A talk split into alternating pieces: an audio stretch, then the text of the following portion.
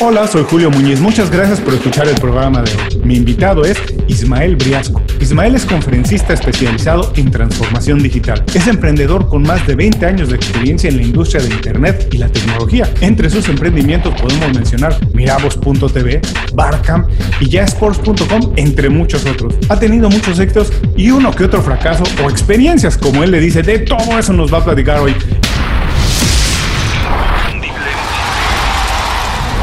Esto es Inconfundiblemente. Aprende a ser tu mejor versión.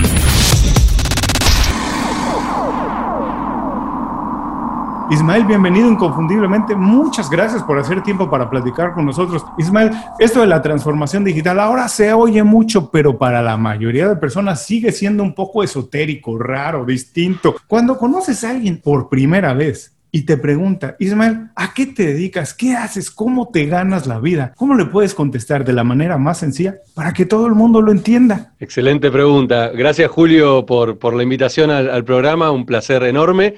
Em, bien, ¿qué es la transformación digital o qué hago yo? Em, básicamente lo que hago es ayudar a las empresas a que puedan comprender lo que está pasando en esta nueva era que estamos viviendo, esta era digital que estamos viviendo. Y no solamente entender que es un problema digital o tecnológico, sino que es un tema de cambio de mindset, de cambio de forma de pensar, ¿no? Eh, eh, yo siempre les digo a los, a los, a los empresarios y a la gente cuando tienen que dejar de gestionar las empresas, ¿sí? con mentalidad del siglo XX en el siglo XXI.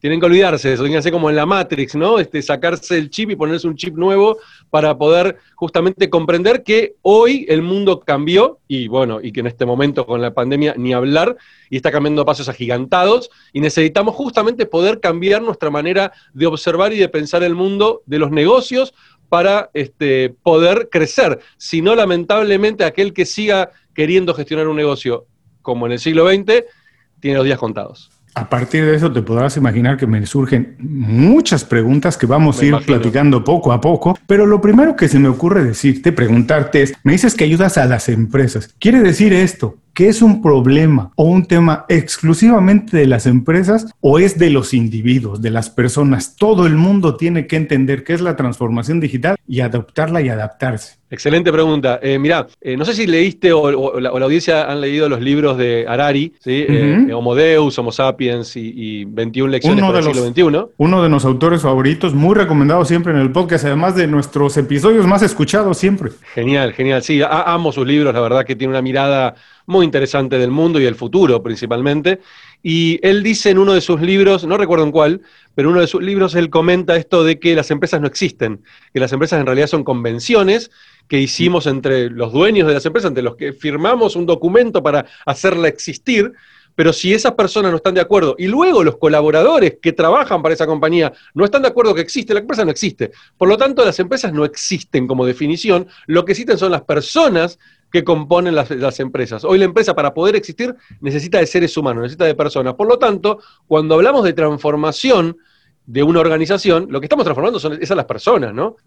Que por supuesto, al transformarse la persona, transforma la organización. Ahora, no te tengo que explicar mucho sobre el podcasting, tú mismo eres podcaster. Te imaginarás que muchas de las personas que nos están escuchando están escuchándonos mientras van en el auto, mientras están haciendo un poco de ejercicio, ahora con la pandemia, a lo mejor en casa, qué sé, pero a lo mejor están tomando un tiempo para hacer algo personal. Ellos que tienen su trabajo, nos están escuchando, dicen la transformación digital, las empresas no existen, yo soy parte de una empresa, me trabajo para una empresa o con un equipo, como sea. Yo, fulano de tal, ¿por qué me tengo que transformar? ¿Qué tengo que hacer? Ya tengo mi iPad, ya tengo mi teléfono móvil, celular, ya me conecto todos los días a Internet, estoy en redes sociales, participo en Facebook. Eso es suficiente, ya está listo. Eso es ya, digamos que es una persona que ya se transformó, puede considerarse así. Mira, em, eh, hay que separar para mí las cosas en transformación digital y digitalización. ¿sí? El decir, yo utilizo las redes sociales, yo tengo un sitio web, yo estoy eh, em, eh, online, em, utilizo un CRM, eso es digitalización. O sea, eso es, utilizo herramientas digitales para mi día a día. Pero eso no quiere decir que tengo un mindset digital. ¿Qué significa un mindset digital? Significa, por ejemplo, Em, desde el momento que estoy haciendo un negocio, desde el momento que estoy trabajando, ¿cómo atiendo a mi cliente, por ejemplo? ¿Sí? Tengo una, eh, eh, comprendo que ese cliente, si me llama por teléfono y si me escribe después por Twitter eh, o si me manda un email, le tengo que dar la misma respuesta. Y no importa quién lo atienda, esa persona tiene que saber que ese cliente ya estuvo visitando mi sitio, que dejó abandonado el carrito con un, con un producto pendiente, que hizo una queja el mes pasado. Eso es parte también de la transformación digital. De hecho, si uno analiza las mayores compañías eh, digitales del mundo, ¿sí? las mayores empresas eh, del mundo digital, y uno entiende por qué ganaron mercado, ejemplo, Netflix, ¿sí? ¿Por qué Netflix ganó el mercado y Blockbuster perdió? Y muchos van a decir, bueno, porque Netflix entendió la tecnología. No, no, no, no pasó por ahí pasó porque Netflix entendió al cliente. El cliente ya no quería más. De hecho, Netflix cuando nace no era digital, no era una empresa que transmitía por internet. Lo que hacían era te mandaban el DVD a tu casa. Entonces, ¿qué pasó? Entendió que el cliente estaba cansado de ir al local, encontrarse que en el local de Blockbuster no había más películas disponibles porque habían alquilado las únicas tres copias que había. Netflix tenía copias ilimitadas, entonces te mandaba el DVD a tu casa, te siempre te aseguraba que tenías la película, te llegaba a tu casa, no tenías que movilizarte, no te cobraban si tardabas tiempo en entregarla, cosa que Blockbuster sí. O sea, comprendieron la necesidad del cliente y se adaptaron a eso. Y de eso se trata la transformación digital, una de las tantas cosas, ¿no? De entender al consumidor, de ponernos en lugar del consumidor y brindarles experiencias, ¿sí? que se condigan con disco, como sea la palabra, este, con el, mensaje que uno quiere transmitir desde el marketing, por ejemplo. Antes las empresas transmitían un mensaje de marketing y se quedaban ahí. Y después vos cuando experimentabas con esa empresa, cuando le comprabas, o, te encontrabas que lo que decían a nivel marketing no tenía nada que ver con la realidad. La calidad del producto no era buena, la atención al cliente no era buena. ¿sí? Y hoy eso es imperdonable. ¿Por qué? Porque un cliente hoy enojado puede viralizar su voz y llegar a millones de personas, cosa que antes una persona enojada, ¿a cuántos podía llegar? 10, 15, 20, 100 personas, como mucho. Entonces, no era las empresas no se preocupaban demasiado por eso porque no, era, no podían hacerle demasiado daño. Hoy el cliente es el que de alguna manera dirige ¿sí? hacia dónde va el negocio, hacia dónde va el mundo. Hoy las empresas, no, la innovación ya no corre más adentro que también tiene que ver con la transformación digital. Ya los famosos, ¿te acordás? antes las empresas tenían el área de Research and Development internamente y estaban meses y años probando y pensando en nuevos productos.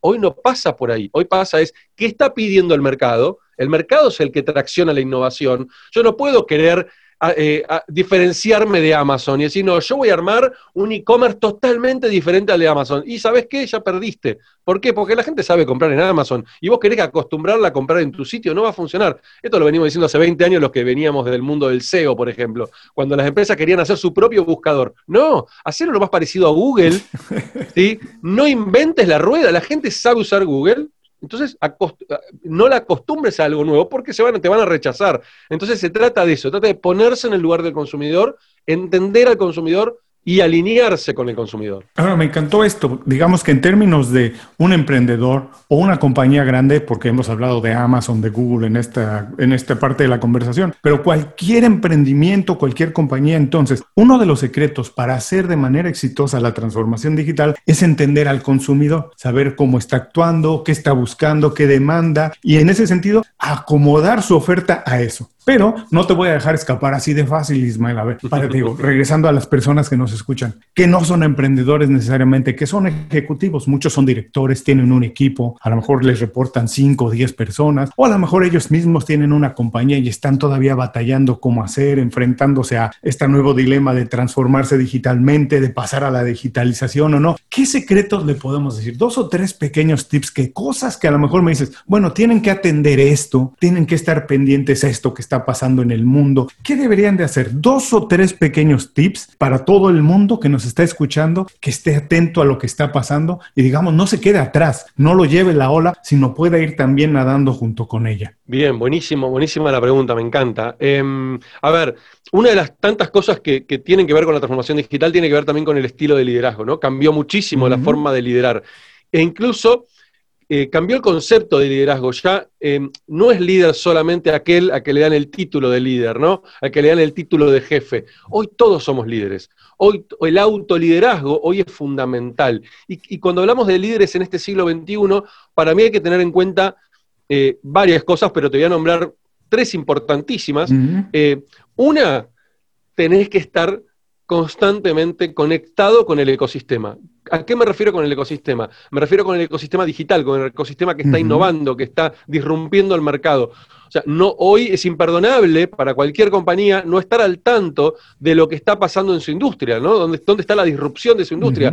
Porque donde te quedaste un poquito, ¿sí? donde te retrasaste seis meses de, no, eh, no, no mirar qué está pasando, Claro, perdiste el tren. O sea, se te va tan lejos la innovación, se te va tan lejos lo que está sucediendo que lograr retomar es muy complejo, muy complejo. Hoy sabemos que lo que ahí aprendes capaz que en seis meses desaparece, ¿no? esa es la realidad. Entonces, tenés que estar constantemente eh, conectándote con lo que está pasando. otra cosa que los líderes de este siglo XXI tienen que tener muy en cuenta es que se acabó el liderazgo verticalista, el liderazgo que da órdenes, el liderazgo que este, em, eh, es el que más sabe, ¿no? Es, famoso líder o jefe de, no, el jefe es el que sabe y nosotros acatamos órdenes y ejecutamos. Eso se acabó.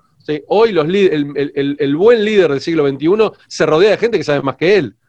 ahí está el secreto, ¿no? el líder no es el que más sabe, el líder es el que tiene la capacidad de poder facilitarle las tareas al equipo, poder allanarle el camino para que el equipo pueda trabajar. Ese es el líder que se necesita y es el liderazgo que hoy existe en el mundo digital, en las startups digitales y que por eso son tan exitosas, porque son mucho más horizontales, eliminan burocracia. Entonces, eso es fundamental. Y creo que un tercer punto, se me ocurren miles, pasa que quiero, buscar el tercero más importante, yo creo que tiene que ver con estar, em, em, eh, con estar muy al tanto de lo que pasa con cada persona del equipo de manera individual. O sea, entender que estás rodeado de seres humanos.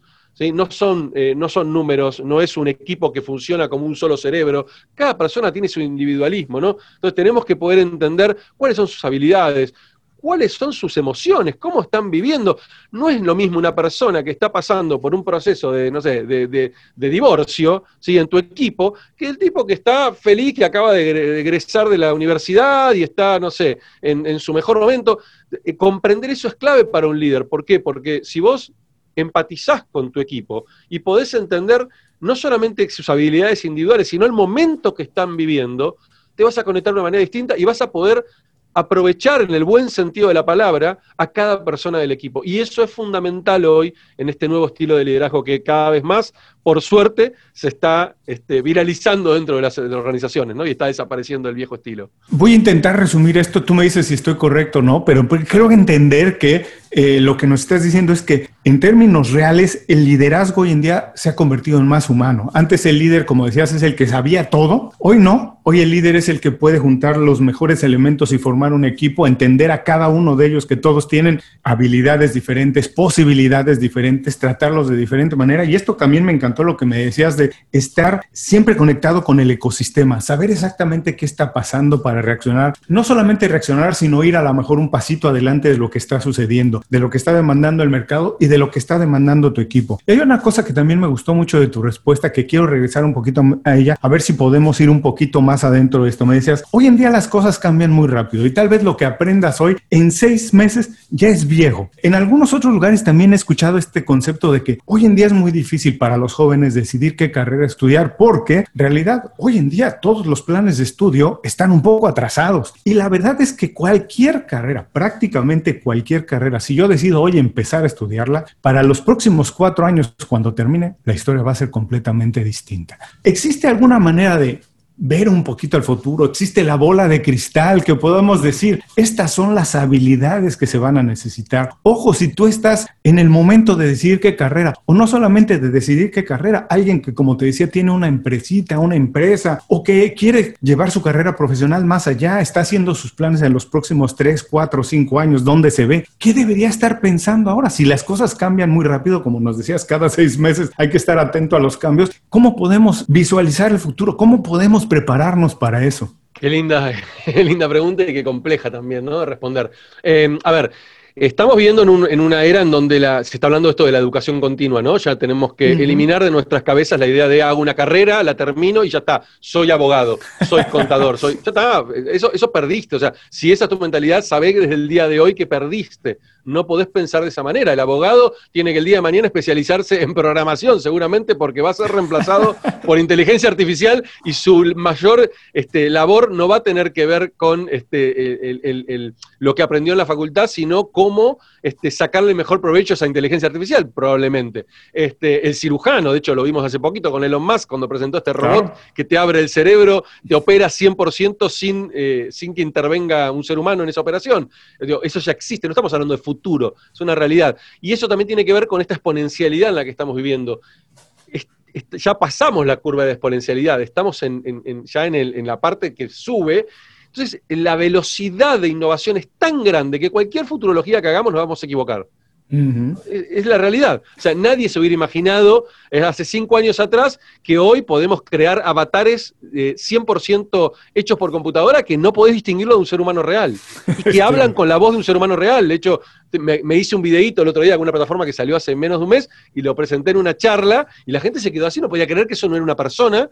Y, eso hace cinco años era ciencia ficción literalmente y hoy es la realidad. Entonces, eh, y eso, y los tiempos se van acortando, ¿no? Entonces, Em, eh, tenemos que poner a pensar que una de las maneras de pensar es, bueno, todo lo que te estés imaginando, pensalo más, o sea, levantá la vara porque te estás quedando corto seguramente, por un lado. Por el otro lado, em, esto que decís de las universidades es un problema, las universidades están en jaque, ¿sí? En todo el planeta. Em, yo tengo una hija de 18 años que está, eh, eh, tiene que empezar a pensar que va a estudiar, encima la agarró la pandemia, eh, y la realidad es que no la trae ninguna carrera universitaria por este problema que vos estás diciendo. de hecho, la mayoría de las, de, las, em, de, las posiciones que hoy buscan las empresas no existen en las carreras universitarias. Claro. No hay una carrera universitaria para convertirte en el mejor, este, no sé, community manager, o en el mejor este, este, social media manager, o en el mejor eh, experto en marketing digital, o el mejor growth hacker. O digo, no hay carreras para eso. Esos son cursos, son, eh, es, otro estilo de educación. Y creo que cada vez más va a pasar esto, ¿no? De, encontrarnos con que, que tenés un ingeniero y un pibe que aprendió con la experiencia, el pibe que aprendió con la experiencia sabe 20 veces más que el ingeniero. Porque el ingeniero se dedicó a estar encerrado en la universidad durante cinco años, cuando salió al mundo, el mundo es otro. Entonces, hoy, sí, está bien, no, digo, no está mal eh, hacer una carrera universitaria, pero ten en cuenta que durante la carrera estudió otras cosas. o sea, actualizate constantemente porque lo que estás estudiando en la carrera te va a dar una base espectacular y te va a dar una forma de pensar. La universidad tiene esa particularidad enorme que es que te da una estructura, una manera de ver el mundo, etcétera. Todo depende de la universidad donde vayas, por supuesto. Este, pero necesitas actualizarte constantemente por fuera de la universidad, definitivamente. En términos reales, para todas las personas que nos están escuchando, de acuerdo a lo que nos dice Ismael, es que la única manera de mantenerse vigente es la educación constante. Ya se acabó esta historia, como tú decías, de cuatro años de una carrera universitaria y estoy listo para trabajar 30, 40 años en algo. Eso se acabó. Ahora la educación continua, después incluso de terminar la educación universitaria, empieza en ese momento y esa, por lo pronto, ahora podemos saber que esa no va a acabar muy pronto. Se me vienen a la cabeza dos cosas muy rápidas. Hace poco leí precisamente de lo que comentabas, un artículo que decía los 10 empleos más solicitados actualmente, ninguno de ellos requiere un título universitario. Y venían mencionados las carreras, así que para todos los que nos escuchan es muy fácil hacer un Google Search con esto y se darán cuenta un poco de las habilidades que se van requiriendo, lo que están demandando las compañías hoy en día. Y lo otro, la próxima semana tengo una entrevista pautada con una persona en España. Ella es una experta en finanzas. Ella se ha dedicado todos los años, por mucho tiempo, a la bolsa, a mover trading, a mover inversiones, pero de unos años para acá se convirtió en experta en social media y ahora lo que hace es que asesora a pequeñas compañías a través de social media a cómo mover su dinero, dónde invertir mejor,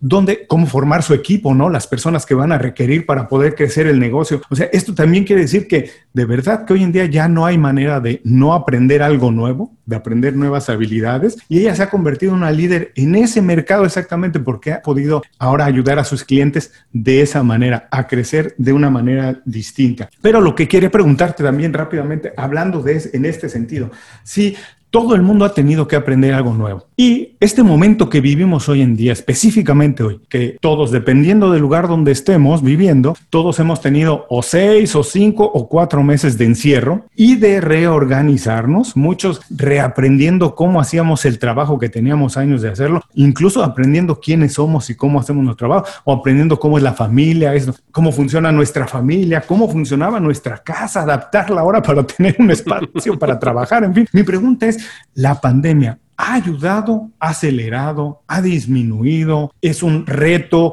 o es un facilitador de la transformación digital? Em, o un poco de todo a lo mejor. Eh, yo creo que es un poco de todo. A ver, eh, me, cuesta a veces pensar que la pandemia aceleró.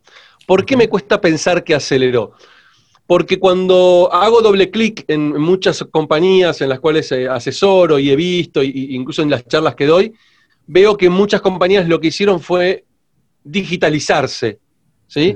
Pero no se transformaron realmente. O sea, el mindset no cambió. ¿sí? Ante la desesperación salieron a hacer acciones este, rápidamente, uy, no, montemos rápido un e-commerce, montemos rápido, tenemos que estar en las redes, tenemos que, bla, bla, pero no hay una estrategia de fondo, ¿sí? Clara, no hay un cambio de mindset, no hay un cambio de, forma de pensar, no hay un cambio cultural dentro de la organización, que lamentablemente si no lo hacen, en, meses esto le va a implosionar. ¿Por qué? Porque si vos no preparás a tu equipo, no le, das el contexto, no, le, no, lo, ayudás a desarrollar habilidades, no preparás a tus líderes ¿sí? para poder trabajar en esta nueva era y poder competir, como hablábamos antes, con, las compañías que sí hacen esto, em, eh, es como la sábana corta, ¿viste? O sea, te, estás moviendo la sábana, pero se te están tapando los pies. Este, em, entonces, eh, sí he notado eso, ¿no? Muchos hablan de la aceleración, es verdad, aceleró mucho la digitalización, pero no sé si realmente está acelerando la transformación, porque se están tomando muchas decisiones a las apuradas y, desde el miedo, ¿sí? Eh, y esas decisiones nunca son estratégicas, suelen ser más eh, apaga incendios, ¿no? Como decimos acá en Argentina. Este, y eso, eso me preocupa, me preocupa este, en el mediano plazo, ¿no? Este, una vez que salgamos de la pandemia, este, cómo se vuelve a la, a la nueva normalidad y cómo las empresas realmente cambian su cultura para entender esto, porque cuando, las que lo hagan bien, ¿sí? le van a sacar muchísima ventaja a las que no. Eh, y creo que ahí está el, el, mayor, me parece a mí, mayor desafío. Aprovecho esto para preguntarte, hablabas un poco de cómo preparamos a los líderes dentro de las organizaciones, pero quiero ir un poquito más a, más a profundidad a esto. Supongamos que alguien que nos escucha trabaja en una organización y siente que la organización va detrás no está al día, siente que no lo están preparando, siente que se está quedando atrás, a lo mejor ve su competencia, eh, sus peers en otra compañía que tienen cursos, que tienen algo, que la compañía está avanzando, pero ellos sienten que su compañía va un poquito detrás, que no está haciendo lo suficiente. ¿Qué les podemos decir? ¿Qué deberían estar haciendo ellos? ¿Cómo pueden poner ellos manos a la obra y ser dueños de su propio desarrollo? Interesante. Eh, mira, yo creo que hay dos, posturas como más importantes, ¿no? Puede haber muchísimos grises, pero como dos posturas importantes. Una es em, si crees que está la posibilidad eh, de, convertirte, entre comillas, en un intrapreneur dentro de la organización y poder tomar vos las riendas de esa, de esa transformación. Em, sin lugar a dudas, celo, porque vas a, vas a marcar una diferencia enorme, ¿no? Enorme de tomar las riendas y a veces a mí me gusta mucho esta frase de prefiero pedir perdón que, eh, permiso, ¿no? Claro, exacto, prefiero hacer, yo prefiero, eh, de hecho, en, todas mis, las empresas que he tenido y, las que tengo, eh, siempre le digo a mis colaboradores, equivocate, prefiero que te equivoques haciendo a que te equivoques por no hacer. O sea, el equivocarse por no hacer es desidia, ¿sí? Es desidia. Entonces, ese error es gravísimo. Ahora, si te equivocaste haciendo, fantástico, estás haciendo. Ahora, por supuesto, aprendés de ese error, ¿sí? Para que no lo vuelvas a repetir. ¿sí? Que cometas otros errores, pero no el mismo, porque si no, no estás aprendiendo. Pero creo que ahí está el, mayor secreto, y que es el secreto de estas empresas digitales, ¿no? Que tienen incorporado en su ADN el experimentar constantemente y aprender de sus errores. Esa es la forma en que crecen todas las startups del mundo digital. Y la otra opción es, bueno, si ves que no hay posibilidades, eh, agarrar la valijita y empezar a buscar nuevos caminos, claro, sí, porque, digo, o sea, vas a estar luchando contra molinos de viento. Eh, para mí esa es la otra salida, ¿no? y además, esto no ha cambiado mucho, pero la única manera de ser verdaderamente felices tomando decisiones, ¿no? Como dice, si es el momento y como se dice vulgarmente, el pasto en el prado de enfrente está más verde, a lo mejor es el momento de ir a ver el prado de enfrente. Y ojo, perdón, y ojo con no tomar decisiones, porque también es una decisión. Claro, cuando no tomas decisiones, estás tomando una decisión. Y generalmente es equivocada, curiosamente. Eh, totalmente.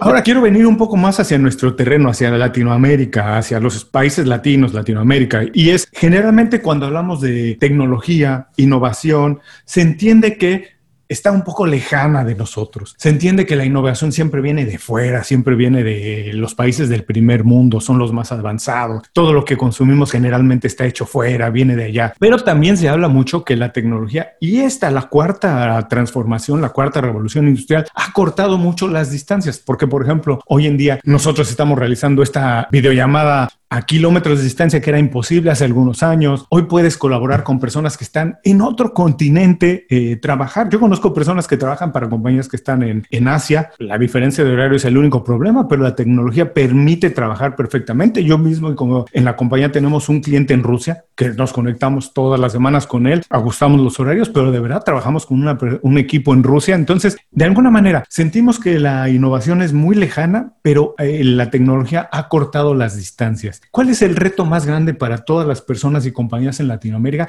y cuáles serían también las ventajas de este momento que vivimos hoy? Bueno, coincido plenamente con lo que estás diciendo, como, como la tecnología cortó definitivamente todos los caminos. Em, yo me acuerdo cuando era chiquito, tengo 44 años, y me acuerdo que era muy común decir, uy, mirá lo que salió en Japón, cinco años por lo menos para que llegue a Argentina. Era la típica, ¿no? Eh, eso ya no existe más. O sea, salió algo en Japón, ahora ni siquiera Japón el que innova, ¿no? Ahora te innovan en Estados Unidos, antes era Japón o China. Em, y, ahora lo tenés en una semana, lo tenés acá, o sea, no, no cuesta nada. Ya el mundo se globalizó realmente por completo. Yo creo que los mayores desafíos pasan por diferentes ejes, pero me parece que uno de los ejes es em, e, el miedo a la exposición, ¿no?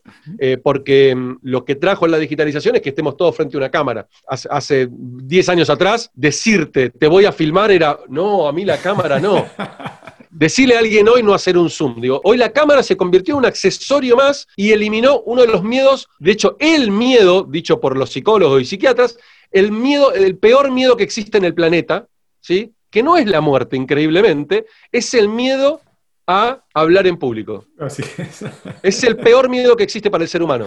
Pero ahora creo yo que me encantaría si alguien puede hacer ese, ese estudio a futuro después de esta pandemia, donde de golpe todos nos acostumbramos a estar frente a una cámara, ¿sí? Este, y hacer Zoom con equipos y no sé qué, que es un miedo que creo que tiene que haber bajado, con lo cual hay un desafío ahí eh, enorme este, que se rompió. Hay personas que quizás todavía le esté costando romperlo, pero eh, definitivamente es una habilidad que todos vamos a necesitar tener, porque este, este mundo post pandemia no va a cambiar mucho. O sea, yo creo que esto de poder conectarnos y hacer eh, videollamadas ya está, ya vino para quedarse y es una realidad. Y por suerte ya rompió todas las barreras que existían antes de, miedos culturales, etcétera, ya está. Eh, entonces yo creo que ese es uno de los mayores desafíos eh, que estamos viviendo y que se está rompiendo gracias a, esta pandemia. y, creo que el otro es, pensar de manera global naturalmente. O sea, normalmente lo que veo en los lo que vi históricamente en los emprendedores, yo estoy emprendiendo desde hace ya en el mundo digital desde el, oficialmente desde el 2007, pero extraoficialmente lo venía haciendo desde el 99, 2000.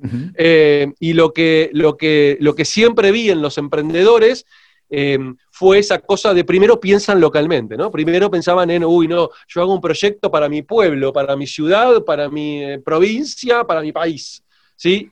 Hoy esa barrera en el mundo digital desapareció y el mundo tradicional al empezar a ver las ventajas de este mundo digital, gracias a la pandemia que la puso en evidencia, empezaron a darse cuenta, che, ¿por qué yo estoy vendiendo solamente en Argentina cuando podría estar vendiendo cualquier otro? Y más cuando vendés servicios.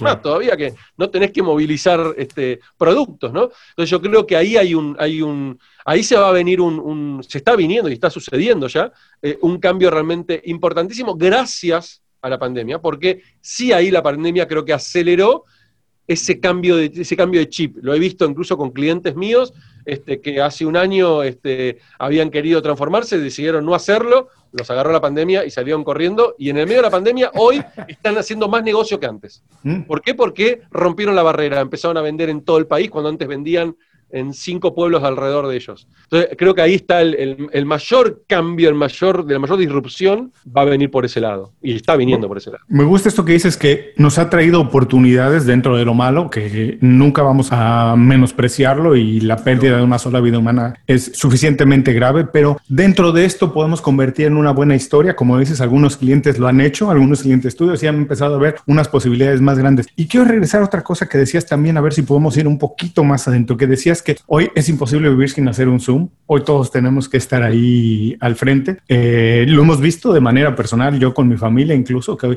la transformación ha sido mucho más rápida hacia el video de lo que fue de la voz al mensaje de texto. La transformación al video ha sido muy rápida y ahora la gente, bueno, yo conozco personas que ahora ya no quieren hablar únicamente por voz, sino que siempre te demandan hacer el Zoom, ¿no? La videollamada. Entonces, sí, de alguna manera esto se ha acelerado, pero mi pregunta es, de manera concreta, es, hoy en día en este mundo, todas las personas que están conectadas, ya sea a una red social o como quieras que sea a través de Internet, están conectadas, todo el mundo debería pensar que debe ser protagonista de su historia, de la historia de su compañía. Todo el mundo debería dar un paso adelante, eh, dejar ir su voz, su punto de vista, o hay quien debería de no hacerlo. Todo el mundo debería decir más o menos lo que piensa, porque hoy en día realmente todo el mundo con un teléfono celular se ha convertido en un medio de comunicación. Todo el mundo se ha convertido en, en alguien que tiene una opinión, que puede expresarla. Y mi pregunta es esa, si, esto, si la transformación digital ha hecho que todo el mundo se convierta o deba pensar como un protagonista. Interesantísimo. Mira, antes que eso, me gusta aclarar algo. Yo, yo soy, en una de mis tantas facetas,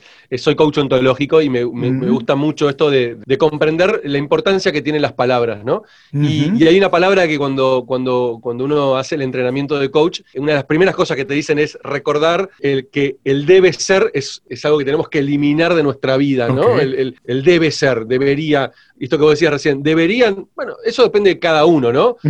Claramente, claramente, que si hoy en este mundo en el que estamos viviendo, te aprovechás, en el buen sentido de la palabra, te aprovechás de las herramientas sociales, digamos, de lo que da hoy el mundo digital y lo utilizás para expresar tu voz, para conectarte con los demás, para transmitir tus ideas, tus posibilidades son infinitas.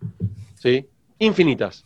Ayer entrevisté a una, a una chica que, de hecho, este, después te la voy a recomendar muchísimo para, el podcast, este, que es de Miami, eh, Moret, 500 em, mil seguidores en, LinkedIn en menos de un año. ¡Wow! ¿Sí? O sea, impresionante. Yo realmente me, saqué el sombrero, no podía creer lo que, lo que logró.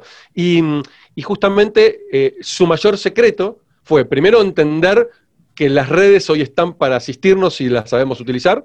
Ella se basó básicamente en LinkedIn y lo que hizo fue justamente contar su historia contar su historia, contar sus experiencias, este, eh, ayudar a otros, ¿sí? transmitir conocimiento, y vos decís, eh, bueno, pero ¿por qué regaló todo eso gratis? No, no, está perfecto lo que hizo, porque la posicionó, ¿sí? y eso, pero indefectiblemente le trajo una cantidad enorme de negocios y enorme de oportunidades, porque se puso ahí, y justo lo que hablábamos con ella es, las oportunidades están en todos lados y para todo el mundo por igual. Por igual, ¿eh? El tema es si uno está en el momento justo y en la sintonía correcta para poder ver esa oportunidad. No es que la oportunidad apareció porque hiciste algo, la oportunidad estaba ahí simplemente que uno estaba sintonizado para poder verla. Y el sintonizarse tiene que ver con esto que vos decías. Oh, me, hace pensar esto mucho lo que hablábamos también al principio, que nos has recordado mucho durante la entrevista, esto de que el cambio tiene que ser de mentalidad, de manera de pensar y no nada más de las cosas que hacemos, porque no sé si tú lo has oído también, que la mente tiene la capacidad de filtrar la información que recibimos. Y el ejemplo perfecto es esto, cuando te vas a comprar un automóvil, dices, me voy a comprar un Jeep gris, este es el que me gusta, sales a la calle y empiezas a ver muchísimos Que ya estaban ahí, pero antes no los veías. O también es muy curioso, pasa cuando alguien en la casa se rompió una pierna, un brazo y tiene el casque del yeso y empiezas a ver en la calle muchas personas con alguna fractura, porque la mente tiene esa capacidad de filtrar la información. Nada más para terminar con esta idea, me gustaría si puedes decirnos un poco más de, regresando, porque me parece muy importante todo lo que nos has dicho sobre el cambio de mentalidad, eh, que la gente entienda muy bien que el cambio que tiene que hacer no se trata únicamente, como decías, de tener un teléfono celular y de... No, el cambio tiene que ser de manera mental, en la manera de pensar. ¿Qué les podemos decir? Dos o tres pequeñas cosas. ¿Cómo lo pueden hacer? Muchas veces lo escuchamos, muchas veces, pero ya aterrizarlo en nuestro ejemplo de cada quien es difícil. ¿Cómo me transformo? ¿Cómo cambio mi mentalidad? Dos o tres pequeñas cosas que podrían hacer. A lo mejor es exponerse a ideas distintas, leer libros que nunca han leído. ¿Qué podría hacer las personas para cambiar, empezar a ampliar y cambiar su manera de pensar. Bien, así tres cosas que me vengan a la cabeza. Una, eh, seguí a eh, influencers, a líderes, a gente que está todo el tiempo compartiendo información y compartiendo formas de hacer las cosas, porque esa es la manera de aprender, ¿no? De los que ya lo hicieron ese camino y tienen la humildad y la facilidad de poder transmitirlo y compartirlo. Eso es fundamental. Eh, otra, otra tiene que ver a veces con acciones pequeñas, ¿no? Cosas simples que empiecen a forjarte eh, hábitos nuevos. Por ejemplo, eh, eh, yo, yo cuando quiero saber algo nuevo o, tengo una duda, por hay gente que no es digital o que no tiene esa mentalidad digital, enseguida le mando un WhatsApp al amigo que más sabe. escúchame, ¿cómo se hace esto? Bueno, el hábito está en no le escribas más a tu amigo que más sabe. Busca en Google, animate, busca, busca, aprende por tu cuenta, golpeate, preferible que, aprendas equivocándote a que aprendas con el, utilizando el shortcut de hablar con tu amigo que más sabe. ¿Sí? Porque de esa manera no estás desarrollando tu habilidad de poder aprender nuevas cosas en el mundo digital.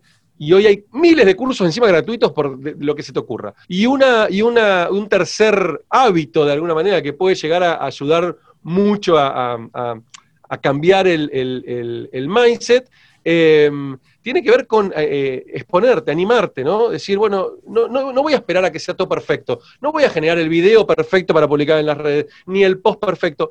Escribí lo que te salga, escribí lo que te salga, ya lo vas a perfeccionar. Está Mirá a cualquier líder de esto y más, escribile y preguntale, ¿cuál fue tu, ¿te acordás cuál fue tu primer post?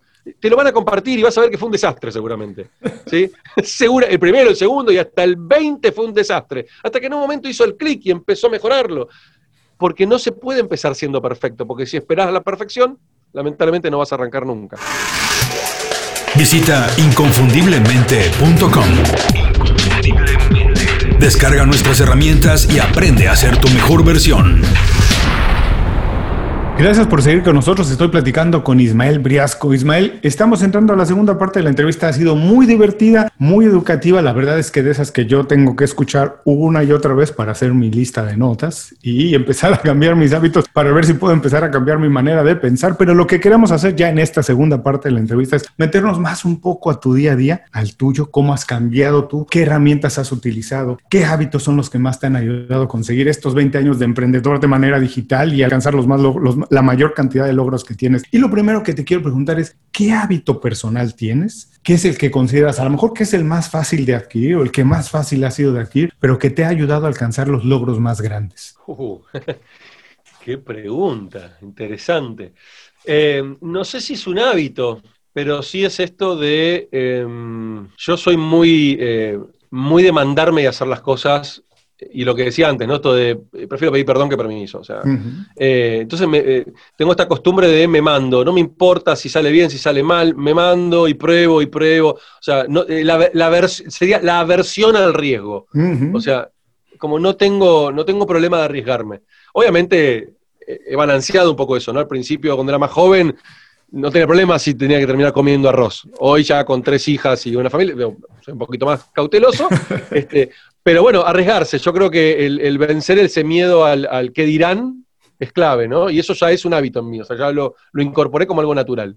Hay que ser atrevido. Ahora, rápido, No esto no se lo digo a nadie, se queda entre nosotros nada más y las escuchas del poder. pero dime, ¿qué hábito no tienes pero te gustaría tener y por qué?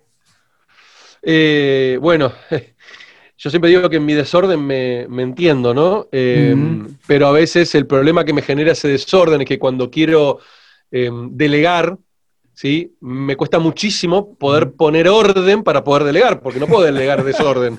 Tengo que delegar orden, si no, no hay forma de que el otro me pueda ayudar a hacer lo que yo hacía.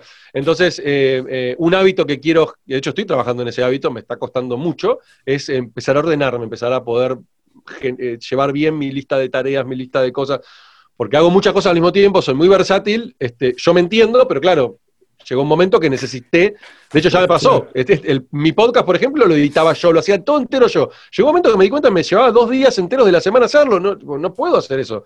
Mm. Y tuve que delegarlo, pero antes de delegarlo tuve que poder ordenarme todo lo que yo hacía paso a paso, porque si no, no podía delegarlo. Eh, y eso fue clave.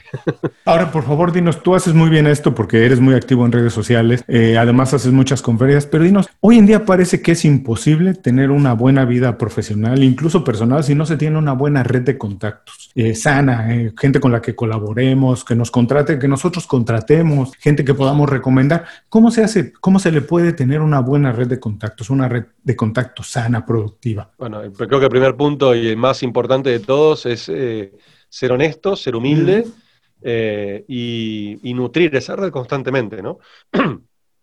es eso, o sea, creo que ahí está la mayor clave de todo.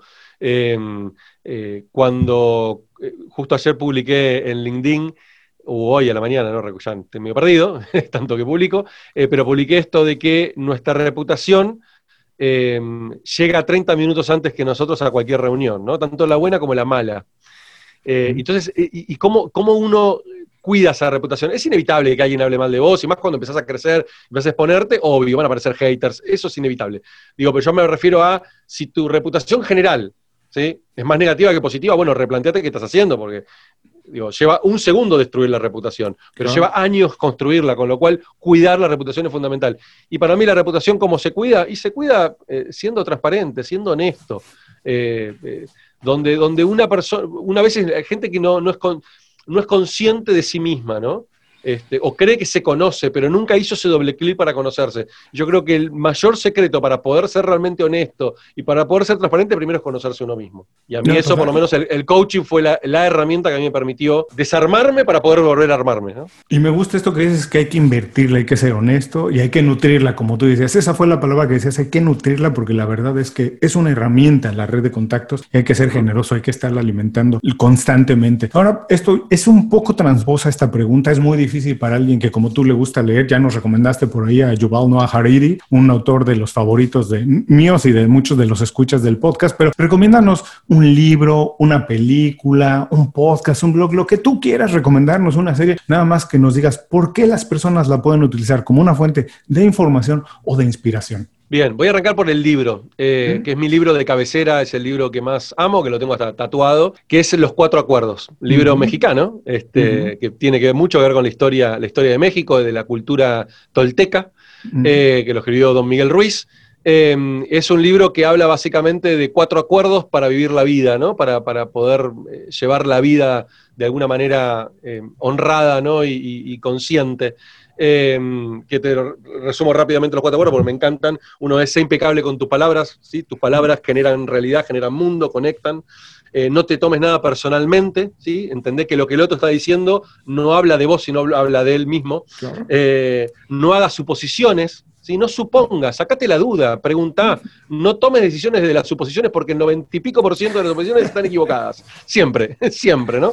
Eh, y el último acuerdo, el cuarto acuerdo que dice eh, haz siempre tu máximo esfuerzo, ¿sí? Si haces de más, te vas a quemar y te vas a arrepentir después del resultado porque te quemaste. Si haces de menos, te vas a arrepentir del resultado porque sabías que podías haber hecho mucho más. Entonces, haz el máximo esfuerzo que puedas hacer, la famosa milla extra, ¿no? Eh, y hay un quinto acuerdo que es el, el, libro siguiente, que es sé escéptico pero aprende a escuchar.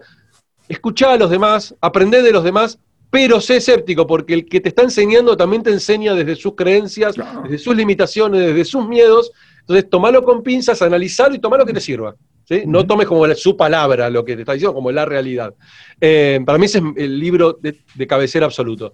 Em, blog, eh, perdón, eh, podcast.